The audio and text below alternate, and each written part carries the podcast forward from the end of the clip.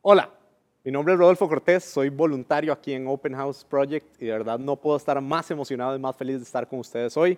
Tengo 16 años aproximadamente de estar más cerca de Dios, más cerca de Jesús. Eh, he liderado grupos eh, de jóvenes, he liderado grupos de grupos, valga la redundancia, ¿verdad? De enseñanza bíblica, etc. Eh, y aunque solo tengo 16 años de estar un poco más cerca de Dios y más cerca del mundo donde Jesús forma parte activa de mi vida, creo sinceramente que siempre me ha acompañado, siempre ha estado conmigo desde antes de, de toda esta experiencia que tuve hace 16 años, cuando iba a misa con mi papá cuando era niño, yo, yo me acuerdo de, sentir a Jesús, yo me acuerdo de estar ahí y decir, esto es práctico, esto es relevante, e, esto importa para mi vida, ¿verdad? Y, desde ahí, desde misa, niño, cuando iba a Fátima en los Yoses y, y, el padre John Bart, que era un español así de, de cepa, de verdad, así totalmente español, llegaba y, y me cacheteaba ligeramente y me decía, todo va a estar bien, mijito, y así, ¿verdad? todos, desde ese momento hasta muchos años después, cuando tuve este encuentro, cuando tuve este momento tan intencional, tan específico, donde decidí empezar a comportarme más como Jesús se comportó aquí en la tierra, eh, siempre he creído que Jesús ha ido conmigo. Eh, y básicamente ese, soy yo en ese aspecto, ¿verdad? Y, antes de empezar, como pueden ver, hoy tengo el privilegio de compartir con ustedes la charla. Eh, quiero asegurarles, primero que todo, que Julio y Gil están bien están amarrados en mi sótano, tienen acceso a agua y a un baño, entonces todo está bien, tranquilos, no, no, nada malo está pasando. Pero bueno, fuera de broma, eh, se pueden estar preguntando que quién es este MAE que tienen hoy en su pantalla, ¿verdad? Y para empezar quiero contarles de lo más importante que tengo en mi vida, que es mi familia. Eh, yo ahora digo que mi familia es mi, mi, queridísima novia y soon to be wife Tere, que aquí pueden ver eh, la, la, foto que, de cuando nos comprometimos, ¿verdad? Fue hace muy poquito, de hecho. Eh, esta foto a mí me encanta porque por fin lo logré, por fin, por fin logré lo que quería, que era casarme con una mujer increíble que admiro, que es súper profesional, que es súper buena en lo que hace, que me motiva todos los días a ser mejor persona, a ser mejor cristiano, a ser mejor seguidor de Jesús y a, ser simplemente mejor en todo lo que hago. Y de verdad, para mí ella es lo más importante que tengo en mi vida. Bueno, y, nuestro perrito Chiliberto también, que, es, me alegra todos los días, me, hace feliz todos los días, ¿verdad? Y, ya ahora que me lo gané con qué tan cute es esta foto y qué tan cute es mi novia y mi futura esposa, em, les voy a contar algo un poco más aburrido, a qué me dedico, ¿verdad? Soy consultor empresarial, soy coach ejecutivo y soy economista. Eh, tengo una consultora especializada en estrategia, en planeación financiera, en planeación estratégica, en logística, eh, de, también en temas de coaching, inteligencia emocional. Y básicamente a eso es lo que me dedico hoy en día. Aunque verdaderamente mi verdadera pasión, mi verdadero motivo de levantarme todos los días, la verdad, la razón por la cual encontré mi casa en Open House es ayudarle a las personas a ser mejores. En mi trabajo me dedico a ayudarle a las empresas a ser mejores, pero verdaderamente lo que me apasiona es ver cómo una persona puede mejorar en su día a día, mejorar y ser más como Jesús. Me encanta inspirar a la gente a, leer la Biblia, a buscar un poquito de Dios, a, saber que Él es práctico y relevante en su día a día, aunque parezca que no lo es, ¿verdad? Dependiendo de qué tipo de Biblia leen, pero lo importante y lo que me gusta aquí en Open House es eso, que volvemos las cosas prácticas, relevantes, y esa es mi verdadera pasión, inspirar a la gente a seguir a Jesús, inspirar a las personas a seguir a Jesús. Eh, pero bueno, sin más, quiero empezar ya con la materia de hoy, con la, con la charla en sí. Hoy continuamos con el tema de la semana pasada, ¿verdad? Que Julio empezó. Y si la vida no te da limones, ¿verdad? Es, un poco complicado, es un tema que hoy espero poder motivarles un poquito a que Dios, aún en medio de todo lo malo, puede sacar algo bueno. Eh, pero bueno, me adelanto. Eh, quiero contarles un poco de mi historia del año pasado y de estos años. Yo decidí ir a hacer una maestría eh, hace un par de años, hace tres años ya, casi cuatro y me dediqué a la parte que antes era mi hobby, que eran las personas, el liderazgo, la inteligencia emocional. Eh, básicamente mi maestría es lo que algunos pueden llamar hippie, ¿verdad? De desarrollo directivo, que es liderazgo, inteligencia emocional y coaching. ¿Y, qué hace este economista en esto, verdad? Yo básicamente en mi, en mi trabajo me di cuenta que lo más importante tal vez no eran los números, tal vez no eran los resultados en sí financieros y duros, sino que eran las personas cómo las personas pueden ser mejores en lo que hacen para poder ser más productivos y para ser mejores. Y eso fue lo que fui a hacer a mi maestría y eso es lo que me dedico ahora, como les estaba contando hace unos momentos. ¿Por qué les cuento todo esto? Porque yo durante dos años pasé mucho tiempo haciendo una buena base de clientes, pasé formando cosas que yo dije, esto me va a dar frutos en unos años. Eh, tenía una lista de clientes potenciales muy buena, tenía proyectos ya alineados, ya aprobados, ya casi que iniciados, y todo iba bien. Y yo había planificado un año entero de crecimiento. Iba a tener un año donde mi negocio iba a explotar de maneras impresionantes, donde iba a poder ver a Dios respaldándome, donde podía ver cómo las cosas iban a empezar a cambiar, cómo las cosas iban a mejorar, ¿verdad? Y cómo iba a empezar a recoger todos los frutos de las cosas que había sembrado por tanto tiempo en mi negocio. Y sí, yo sé que ya sé para dónde van, ya sé que saben para dónde va esto, ¿verdad? Eh, de hecho, tenía un proyecto muy importante que era la punta de lanza de todo eh, con una empresa muy grande aquí, que ya estaba aprobado, estaba a dos semanas de iniciarse. Nuestra fecha de inicio, ¿saben cuál era? Marzo 2020. Y sí, de verdad el chiste se cuenta solo. Obviamente el proyecto se puso en pausa, obviamente no me llamaron, obviamente eh, todo lo que tenía alineado para mi 2020 fue, se desapareció. O sea, salió por la ventana completamente. El año increíble que iba a tener no lo fue. El 2020 pasó. Y conversando un poco con Julio de este tema el otro día, yo le decía, yo creo que muchas personas se sienten así, yo creo que muchas personas están en un punto donde dicen, el 2020 iba a ser una nueva década, iba a ser un montón de cosas nuevas, iban a ser cosas impresionantes, ¿verdad? Como yo les estaba diciendo, era mi año de crecimiento, era mi año de cosechar todo el fruto de mi esfuerzo y de mi trabajo y de mi pasión y mi dedicación por tanto tiempo. Y le dije a Julio esto y me dijo, sí, tenés razón, pero sabes, sabes algo, me, me, me recuerda esto y me dijo, según el teólogo Mike Tyson, todo el mundo tiene un plan hasta que le dan el primer golpe en la nariz. Y tiene absolutamente toda la razón. Nuestros planes siempre parecen increíbles hasta que de un pronto a otro recibimos un golpe. Obviamente el proyecto que les estoy contando se cayó y aquí sigo esperando, no me han llamado ni siquiera, o sea, sigo esperando que me llamen de nuevo. Y tal vez algunos de ustedes pueden relacionarse con eso, ¿verdad? Eh, tal vez algunos de ustedes el año pasado o inclusive este año les pusieron su trabajo en pausa, vieron su sustento comprometido, su familia entera vio su sustento comprometido. Tal vez usted ahora tiene tensiones con sus niños o con su esposa, dado que estamos todos metidos en la casa, dado que no estábamos acostumbrados a vernos 24 horas al día. Yo sé que a mí, a mí, a veces me pasa con Tere, a mí a veces me pasa que estamos desesperados y nos vamos a nuestros cuartos a trabajar y cerramos hasta la puerta, ¿verdad? Es normal, es, natural, ¿verdad? Que, que las tensiones florezcan cuando estamos básicamente encerrados en un espacio pequeño, ¿verdad? Y no me puedo imaginar cómo es con niños.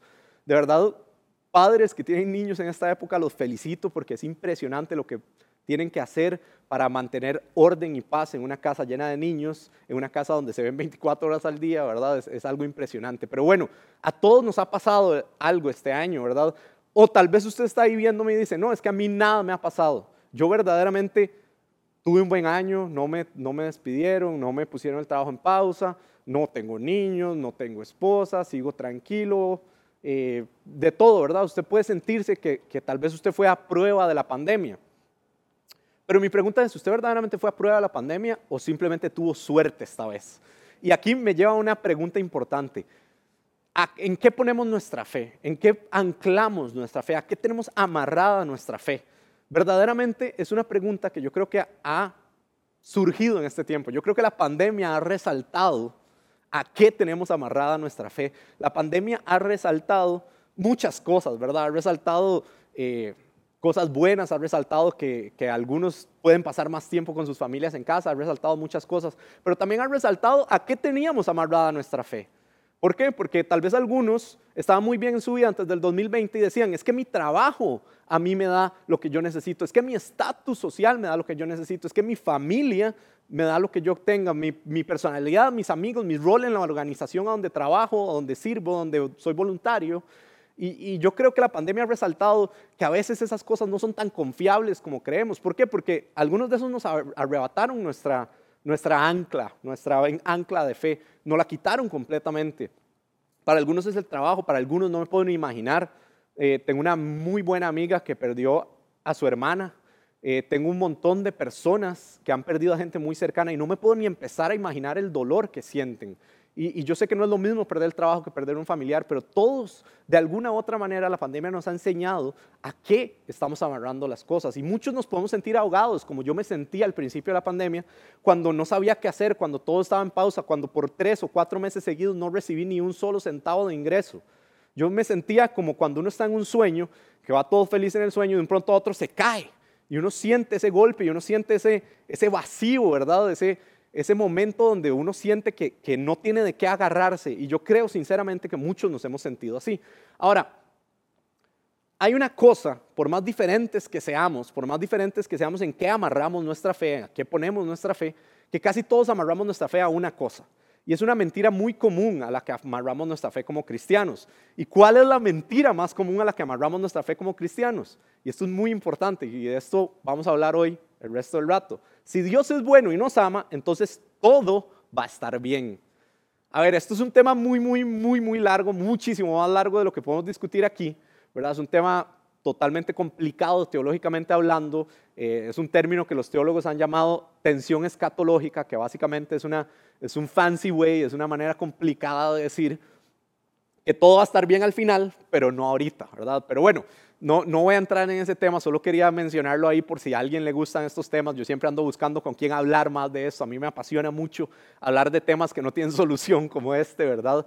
Eh, así que si me quieren llamar, si me quieren buscar, por favor, háganlo y discutimos un rato de esto. Y cuenta la leyenda que nadie nunca lo llamó, ¿verdad? Pero bueno, eh, si Dios es bueno y nos ama, entonces todo va a estar bien. ¿Por qué digo que esto es una mentira? Porque en ningún lado está en la Biblia. Y, en ningún momento el Señor nos promete, Dios nunca nos ha prometido que todo va a estar bien siempre. Y es una mentira que es muy fácil de creer cuando las cosas van bien, ¿verdad? Cuando todo está saliendo como queremos, cuando todo va excelente, cuando todo va de acuerdo a lo que necesitamos, es muy fácil de creer, ¿verdad? Pero, pero si esto fuera verdad, no, no sería más fácil que la gente se acerque a Jesús, no sería más fácil creer, no sería más fácil. ¿Verdad? Para mí sería muy, muy fácil creer si esto fuera verdad. Y para mí esto es un hoyo gigante, un, un problema gigante de este argumento, de esta mentira. Porque ¿qué pasa cuando las cosas no van bien? ¿Qué dice esto de Dios? ¿Qué dice esto de nuestra relación con Él? Tal vez entonces Dios no es tan bueno, tal vez Jesús no vale tanto la pena seguirlo. Pero bueno, por eso es que este problema, por eso es que esta frase es un problema y por eso es que es una mentira. Y saben quién también probablemente entendía algo de esto? Pablo. Para encontrarle sentido a esto, vamos a seguir con la historia que llevamos estudiando desde la semana pasada. Eh, y quiero que me pongan atención un segundo porque la historia es una de las historias donde Pablo verdaderamente entiende que esta verdad a medias no puede ser la base de su fe.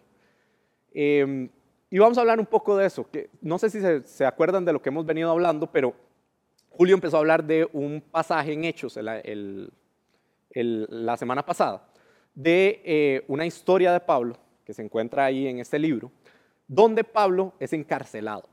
Pablo y Silas, eh, que eran compañeros de viaje, que eran compañeros de misión, ¿verdad? que iban a misionar básicamente, iban a una iglesia, iban a una eh, ciudad donde no conocían de Dios y les hablaban de Dios, les hablaban de Jesús, ponían una iglesia, ponían otra iglesia y, y después seguían, eran como, como maestros itinerantes, iban por todas las ciudades caminando de lado a lado. Llegan a esta ciudad en específico y se encuentran con una mujer, una mujer que tenía un don específico, que básicamente le hacía un montón de plata a un montón de gente porque adivinaba el futuro. Y esta mujer se pone a perseguirlos y empieza a decir cosas de ellos y dicen, uy, ahí vienen los ungidos del Señor y ahí viene el que viene hablando de Jesús y etcétera. Entonces como que, que se burlaba un poco de ellos, pero más que esta burla y más que esta desesperación que les podía causar, esta frustración, era un problema para Pablo y Silas porque ellos no podían hablar abiertamente de Jesús porque literalmente los podían meter a la cárcel. Literalmente necesitaban llevar un low profile de todo lo que hacían para poder ser efectivos compartiendo el mensaje de Jesús, compartiendo la verdad de Jesús. Entonces, es muy eh, impresionante ver esta historia porque básicamente Pablo y Silas trataban de ir de ciudad en ciudad siendo ninjas de la fe, siendo muy, muy eh, específicamente silenciosos en ciertas partes para poder ir a hablar de Jesús. Pasaban en la noche de casa en casa hablando de Jesús con gente que quería conocerlo. Iban eh, bajo la cobertura de la oscuridad moviéndose entre ciudades, ¿verdad? Y nunca hablaban abiertamente, bueno, aunque en algunos casos sí lo hicieron, pero muchos casos hacían esto para evitar que los metieran a la cárcel, porque si los metían a la cárcel no podían seguir con su misión. Entonces esto es lo que pasa básicamente en, esta, en, esta, en este pasaje que vamos a leer ahora juntos. Pablo y Silas iban por esta ciudad, esta mujer empieza a gritar, estos son los ungidos del Señor, son los maestros, bla, bla, bla. Los agarran a todos, Pablo y Silas la, liberan del espíritu que la dejaba adivinar el futuro, Y obviamente todo el mundo se enoja porque esta mujer les dejaba mucho dinero. Ellos usaban a esta mujer como un negocio. Y, Pablo y Silas básicamente les quitan la fuente de ingreso de esta ciudad. Entonces, obviamente, los meten a la cárcel. Todo lo que querían que no pasara, los vapulean, les pegan demasiado duro, los encierran en la parte más íntima de la cárcel, donde están amarrados de pies y de manos a la pared. Y básicamente lo que les pasó les pasó lo que nunca le debería pasar a un ninja, ¿verdad? Los atraparon y los metieron a la cárcel. Ahora, ¿por qué les cuento todo esto? Porque aquí viene lo importante. Y les recuerdo, Pablo y Silas no la estaban pasando bien. Era su momento de medianoche, era su momento donde, donde estaban sufriendo más, donde parecía que Dios no estaba. Y aquí les quiero recordar esto, Dios puede sacar algo bueno hasta de lo más malo. Dios puede sacar algo bueno hasta de lo más malo. Así que leamos juntos eh, el pasaje que continúa después de todo esto, después de lo que Julio nos compartió la semana pasada. Hechos 16, 26 dice, de repente hubo un gran terremoto y la cárcel se sacudió hasta sus cimientos. Al instante todas las puertas se abrieron de golpe y a todos los prisioneros se les cayeron las cadenas. A mí me da mucha risa como Lucas, el escritor de Hechos, habla de esto, porque yo no sé ustedes, pero nosotros siempre que, bueno, siempre que yo he estado estudiando este pasaje, yo lo veo como algo mágico, como una liberación mágica eh, de que todo está súper bien y que este es el milagro del Señor de que un terremoto gigante y los liberaron de la cárcel porque estaban encarcelados injustamente, ¿verdad? Y yo siempre me lo he imaginado así, como que están ahí amarrados y un pronto otro tiembla un poquito y se le caen los, los, los grilletes, ¿verdad? las cadenas que tenían puestas, se rompe la madera que tenía en sus pies, el cepo de lo que habló Julio la semana pasada, ¿verdad? Todo esto.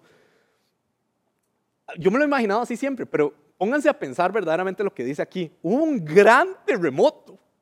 O sea, no es como que esta libertad fue mágica y bonita y súper limpia. Probablemente a algunos de los prisioneros se les, quedó, el brazo pegado a la pared, pero se liberaron porque se les cortó en el hombro, ¿verdad?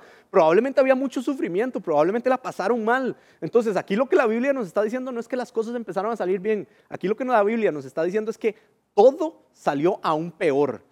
E imagínense que es estar encarcelado por algo que usted no hizo mal y que en ese momento se venga el terremoto más grande del mundo y que usted está amarrado, no puede hacer nada.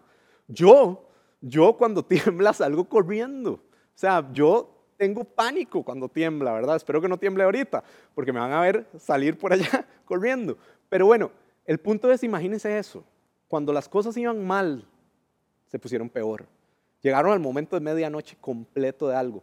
Pero ¿saben qué es lo más bueno de todo esto? En ese momento de medianoche es en el punto donde Dios hace algo. Esta no, este no es el milagro, el milagro es lo que sucede después, es la actitud de Pablo. Dios va a sacar algo bueno de lo malo. El milagro verdaderamente viene después. Y aquí es a donde entra eh, el personaje principal del milagro, el carcelero. Y sigamos con la historia. Dice, el carcelero se despertó súper bueno en su trabajo, ¿verdad? Estaba totalmente dormido y vio las puertas abiertas de par en par. Dio por sentado que los prisioneros se habían escapado, por lo que se sacó su espada para matarse. Contexto importante aquí. Yo sé que esto suena súper dramático y que estamos leyendo una novela ahí, en, que estamos viendo una novela en Netflix, ¿verdad? Pero no. Eh, los carceleros eran los encargados literalmente de cada uno de los prisioneros en esta época. Lucas escribe este libro para una audiencia del primer siglo. Entonces él nunca pensó que nosotros lo íbamos a estar, eh, lo íbamos a estar leyendo dos siglos después. Entonces él sobreentiende lo que hay ahí. Pero ¿qué es lo que hay ahí? Que básicamente el carcelero, si perdía un solo prisionero, lo podían matar. Y lo podían matar de la peor manera que usted se pueda imaginar. Entonces, obviamente, cuando él vio que todo estaba abierto, dijo, no solo se me escapó uno, se me escaparon todos. Entonces, obviamente, lo primero que piensa es, me voy a matar antes de que me torturen y después me maten. Entonces, ahora, dicho eso, ¿qué actitud hubieran tenido ustedes siendo Pablo o Silas ante este carcelero? Yo, yo, si yo hubiera estado ahí, yo hubiera bailado alrededor de él, no sé, le hubiera bailado la macarena o algo, ¿verdad? Y le hubiera dicho, ¿sabe algo? Qué rico, porque se lo merece, se lo merece porque usted me, pegó, porque usted me vapuleó, porque tengo el ojo morado gracias a usted, porque aquel perdió el brazo por su culpa. Y le hubiera dicho, ¿sabe algo? Bye, usted se merece lo que va a recibir. Y me voy, le paso por encima mientras está matando, es más, le ayudo y le, pongo la espada ahí que se caiga más fácil, ¿verdad? Y me voy. Y para mí algo impresionante que pasa aquí, este es el verdadero milagro, es la respuesta de Pablo. Es algo extraordinariamente ilógico. Veamos lo que dice Pablo. Pablo le gritó, detente, no te mates, estamos todos aquí. Hechos 16, 28. Ese es el, pasaje justo después de esto. Detente, todos estamos aquí. Yo no sé ustedes, pero si yo hubiera sido, Silas en ese momento, yo le hubiera dicho, Pablo, o sea, se volvió loco, ¿qué? O sea, yo, yo, yo, yo, yo quiero irme, dejémoslo aquí. Este fue el mae que nos pegó, fue el mae que nos vapuleó, fue el mae que, que hizo todo lo posible para que sufriéramos, nos metió en la parte más oscura de la, de la cárcel, dejó que todos estos maes perdieran el brazo, perdieran una pierna, etc. ¿Cómo usted va a decirle que no se mate? Que se mate, es lo que se merece. Qué frase más inhumana e injusta, ¿verdad? Pero bueno, imagínense esto, Silas diciéndole esto y Pablo, yo siempre me imagino a Pablo como en una nube, ¿verdad? Porque como él escribió casi todo el Nuevo Testamento, probablemente era muy espiritual. Y se vuelve y le hace, tranquilo, Silas. Como le dije a Timoteo, eh, le doy gracias a Cristo Jesús nuestro Señor, quien me ha dado fuerzas para llevar a cabo su obra. Él me consideró digno de confianza y me designó para servirlo, a pesar de que yo antes blasfemaba el nombre de Cristo. Que eso es 1 Timoteo 1.12, ¿verdad? Entonces yo le he dicho, ok, Pablo, perdón, sí, sí, soy poco espiritual a la par suya, discúlpeme, San Pablo, San Pablo, discúlpeme. Quiero aclarar algo, yo a Pablo lo admiro demasiado, para mí es uno de los mejores personajes en, en el Nuevo Testamento, pero es así, lo estoy poniendo así porque es tan ilógica la respuesta. Pablo actúa totalmente diferente a lo que habría sido lo esperable o normal, lo que yo hubiera hecho, lo merecido en esta situación. Y este, este mensaje a mí me habla de que Pablo tenía muy claro eh, quién era él y qué se merecía. Pero veamos, sigamos leyendo lo que pasó. El carcelero pidió una luz y corrió al calabozo y cayó temblando ante Pablo y Silas. Después los sacó y les preguntó, señores, ¿qué debo hacer para ser salvo? Y a mí siempre me ha parecido muy rara la transición de este Mae que los quería matar, que los encadenó, que les pegó a, señores, ¿qué debo hacer para ser salvo? ¿Por qué? Porque la Biblia no lo dice, pero yo creo sinceramente que el carcelero probablemente le dijo esto también, ustedes tienen algo que yo quiero, porque yo no entiendo por qué usted me está tratando así, si yo lo que me merezco es la muerte. Y Pablo, por eso les leí lo de Timoteo, Pablo sabía qué se merecía a él. Pablo entendía muy bien que él antes mataba a cristianos, que él antes los perseguía, que él antes blasfemaba en contra del Señor, es decir, se burlaba de Dios. ¿Cuántas veces no, no me he burlado yo del Señor, verdad? Y gracias a Dios por su gracia y su misericordia. Eh, pero lo importante aquí es que esta actuación inesperada, completamente diferente a lo normal o lo esperable o lo merecido, es lo que abre la puerta para que el carcelero le diga, yo quiero lo que ustedes tienen. Y es lo que nosotros tenemos que aprender a hacer. Pablo fue inesperado en su respuesta y esa es la actitud que tenemos que tener. Él actuó en la misma gracia que recibió de Jesús, en el mismo amor que recibió de Jesús, él actuó. El carcelero se sorprende por esto. Y yo les quiero repetir esta frase nuevamente. Dios puede sacar algo bueno hasta de lo más malo. Dios puede sacar algo bueno hasta de lo más malo si lo dejamos, si verdaderamente somos tan inesperados como Él fue. Y esta frase resume la actitud que tenemos que tener. Nuestras acciones siempre deben ser guiadas por actitudes de fe y no de merecimiento.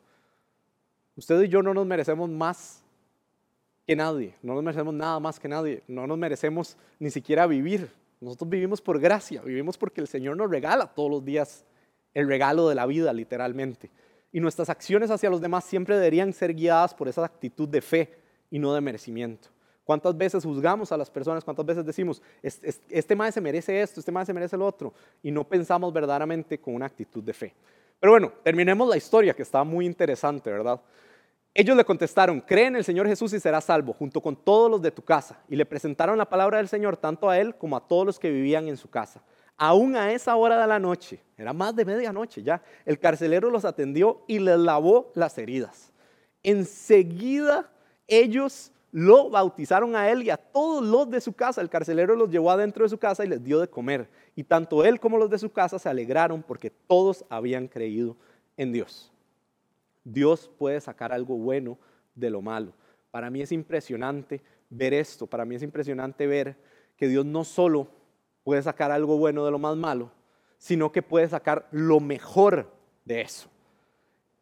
Esta historia es impresionante porque es inesperada, tanto de la parte de Pablo como de la parte de Dios. El carcelero cambió tanto como Pablo había cambiado. El, Pablo pasó de ser asesino de cristianos a ser el autor de casi todo el Nuevo Testamento. Y este carcelero pasó de vapulearlos, de encadenarlos, de, de despreciarlos, de burlarse de ellos, a lavarles las heridas y darles de comer en su propia casa Además, toda su familia creyó en Dios, toda su familia empezó un cambio. El carcelero cambió completamente y todo porque fuimos, porque Pablo y Silas fueron inesperados y Dios a la vez fue igual de inesperado. Y esta verdad a mí me, reconforta mucho. En el lugar de tu mayor idea, Dios va a hacer algo increíble.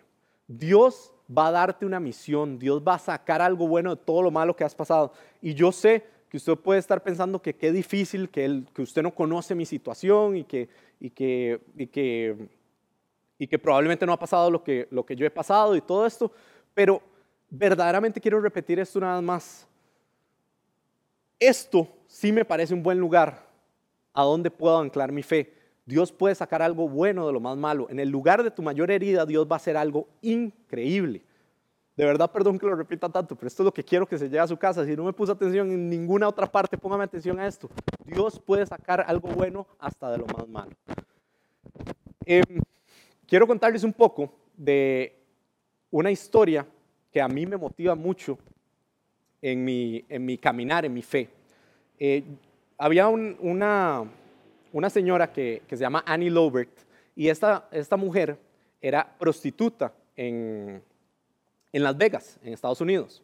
Eh, era prostituta obligadamente. Ella es una víctima de trata de personas que por mucho tiempo, bueno, la seducieron, ¿verdad? Entre todas estas mentiras que la, la industria, porque es una industria, la trata de personas, eh, genera para atraer a, jóvenes que quieren superarse, que, les mienten un montón de mentiras la seducen, la secuestran y ella eh, está en, Las Vegas y la prostituyen. Ella literalmente vivió un infierno en la tierra.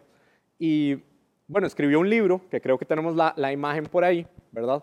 Eh, que se llama Fallen, fuera de, los brazos fuera de la prostitución y a los brazos del Salvador, porque ella, en medio de su infierno aquí en la tierra, un día alguien se le acercó mucho como un ninja, como Pablo y Silas hace más de dos mil años, y le, le, habló del mismo maestro que Pablo y Silas conocían. Le habló de Jesús y ella conoció de Jesús y milagrosamente la lograron rescatar de ahí a través de una organización, a través de unas personas que pusieron su vida en riesgo, la sacaron de ahí y ella juró en el momento que salió de ahí nunca volver, nunca ir a poner un pie en Las Vegas, nunca más acercarse a esa vida, nunca más hacer cosas así.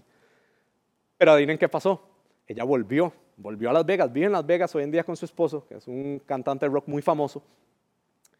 Y ahora ella, ella volvió porque sintió que tenía una misión de Dios. Ella sintió en su corazón que, tenía que hacer algo por personas como ella, por mujeres como, como ella, que, que habían sufrido cosas impresionantes, que habían sido secuestradas, que, que fueron eh, explotadas sexualmente, ¿verdad? Y fundó un proyecto que hoy en día ha rescatado a miles de mujeres de estos estados de secuestro y de estos estados de trata de personas. ¿Saben cómo se llama este, ese proyecto? Hookers for Jesus.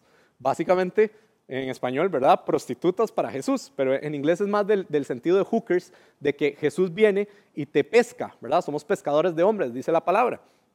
Ella hizo este proyecto y ahora ha rescatado a muchas personas eh, de eh, este estado. Esta es ella en Las Vegas, ¿verdad? Hookers for Jesus. A mí me da, a mí me parece muy, muy, muy ingenioso lo que ella hizo de ponerle así, porque es súper llamativo, ha recibido mucha publicidad y por eso ha logrado tanto y ha logrado sacar a tantas mujeres de este estado.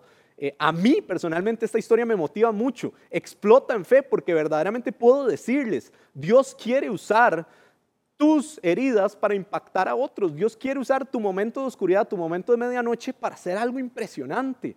Y si estás diciendo ahora, Dios, estoy sufriendo demasiado, me duele, ¿cuándo va a parar? Puedes descansar en saber que si igual que Pablo en su momento más difícil, igual que Annie Lobert en su momento más difícil, Dios se mostró, Dios hizo algo, en tu caso va a ser lo mismo. Él te va a sostener y Él va a sacar algo bueno de todo esto. Y te puedes estar preguntando, ¿qué sabe este tema de sufrimiento, como les dije hace un rato. ¿Qué, sabe él? Eh, yo quiero contarles una historia que para mí es un poco difícil eh, de contar porque es algo que pasó hace mucho tiempo, pero yo siento que fue ayer. Y es básicamente que el 7 de octubre del 2007 eh, hubo un accidente en San José donde un mae venía, venía a mil por hora saliendo del Hotel El Rey en San José, cruzó toda la ciudad hacia el sur se saltó todos los semáforos que había en esa calle y en la esquina de la IA, en esa calle, eh, para los que conocen un poco la arquitectura de San José y todo, venía un carro con vía a la velocidad que tenía que venir, con el semáforo en verde, y lo impactó en un costado. Y dentro de ese automóvil venían tres de mis mejores amigos, mi hermano y la novia. Eh, la novia iba manejando, mi hermano adelante y mis tres amigos atrás. Ellos eran personas que amaban a Jesús totalmente. Es más, ese día antes habían estado, eh, estaban de voluntarios en un proyecto que, tenían, que teníamos en ese momento de ayudar a personas de calle a, alimentarse, a salir de la condición y todo. Y fue ahí donde, por, el irrespeto de una señal de tránsito, por, una mala decisión de alguien, ellos ahí mismo perdieron la vida. Los tres, Diego, Becky y Nats, que creo que tenemos una foto aquí que hice hace mucho tiempo, eh, básicamente los días después. Esto es un collage que hice antes de que supiera usar bien programas de fotos, pero bueno, estos son todos los momentos que compartimos con ellos, con Diego, con Becky y con Nats.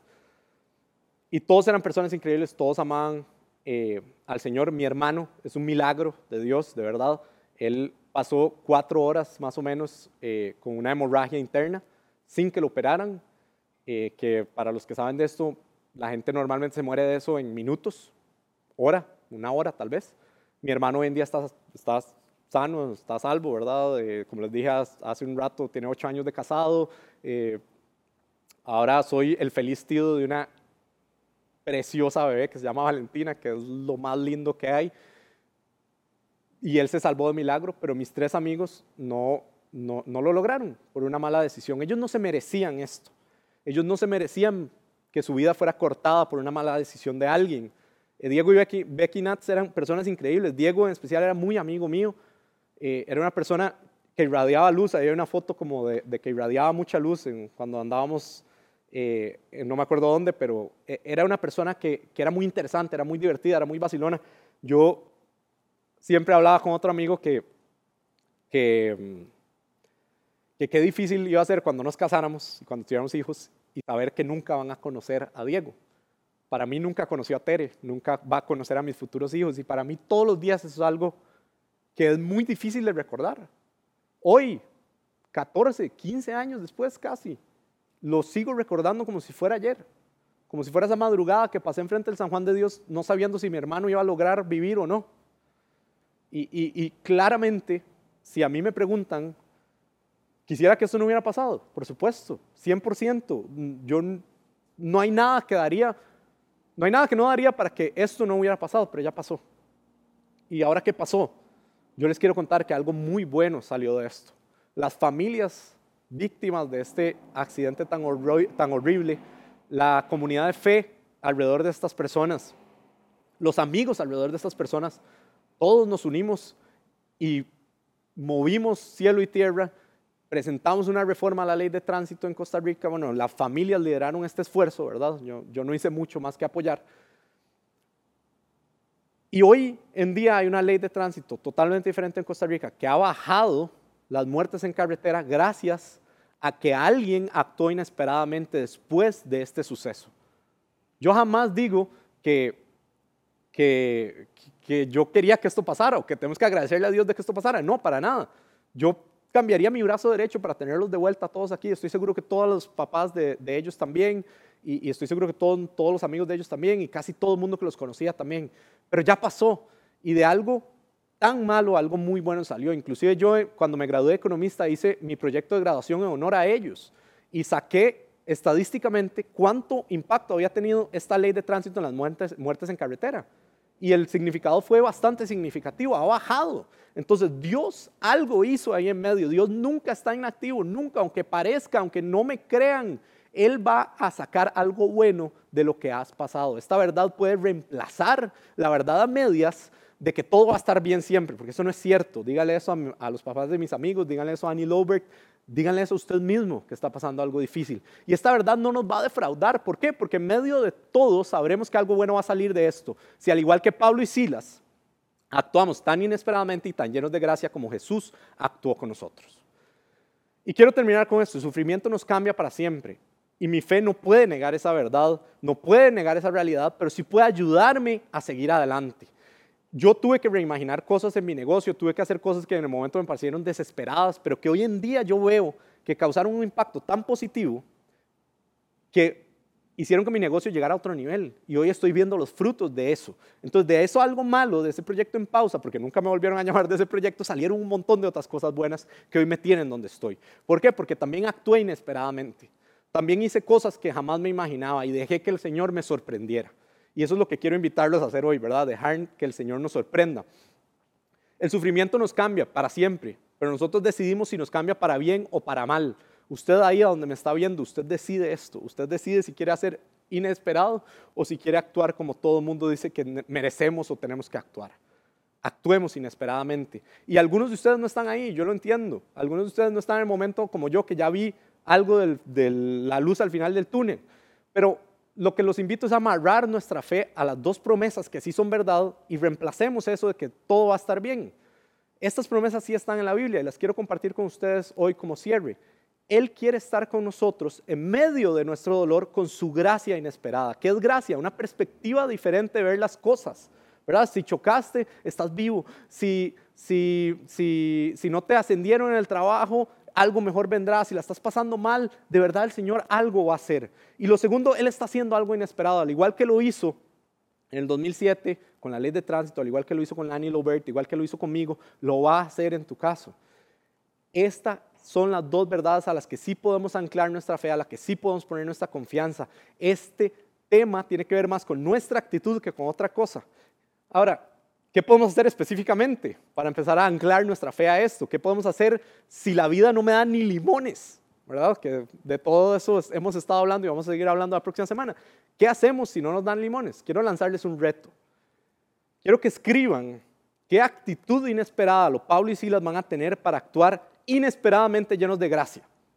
Si están pasando por un divorcio, por más difícil que sea, por más que no quieran ver a su ex esposo, ex esposa, ¿qué actitud inesperada y no normal van a tener con esta persona para dejar que Dios actúe?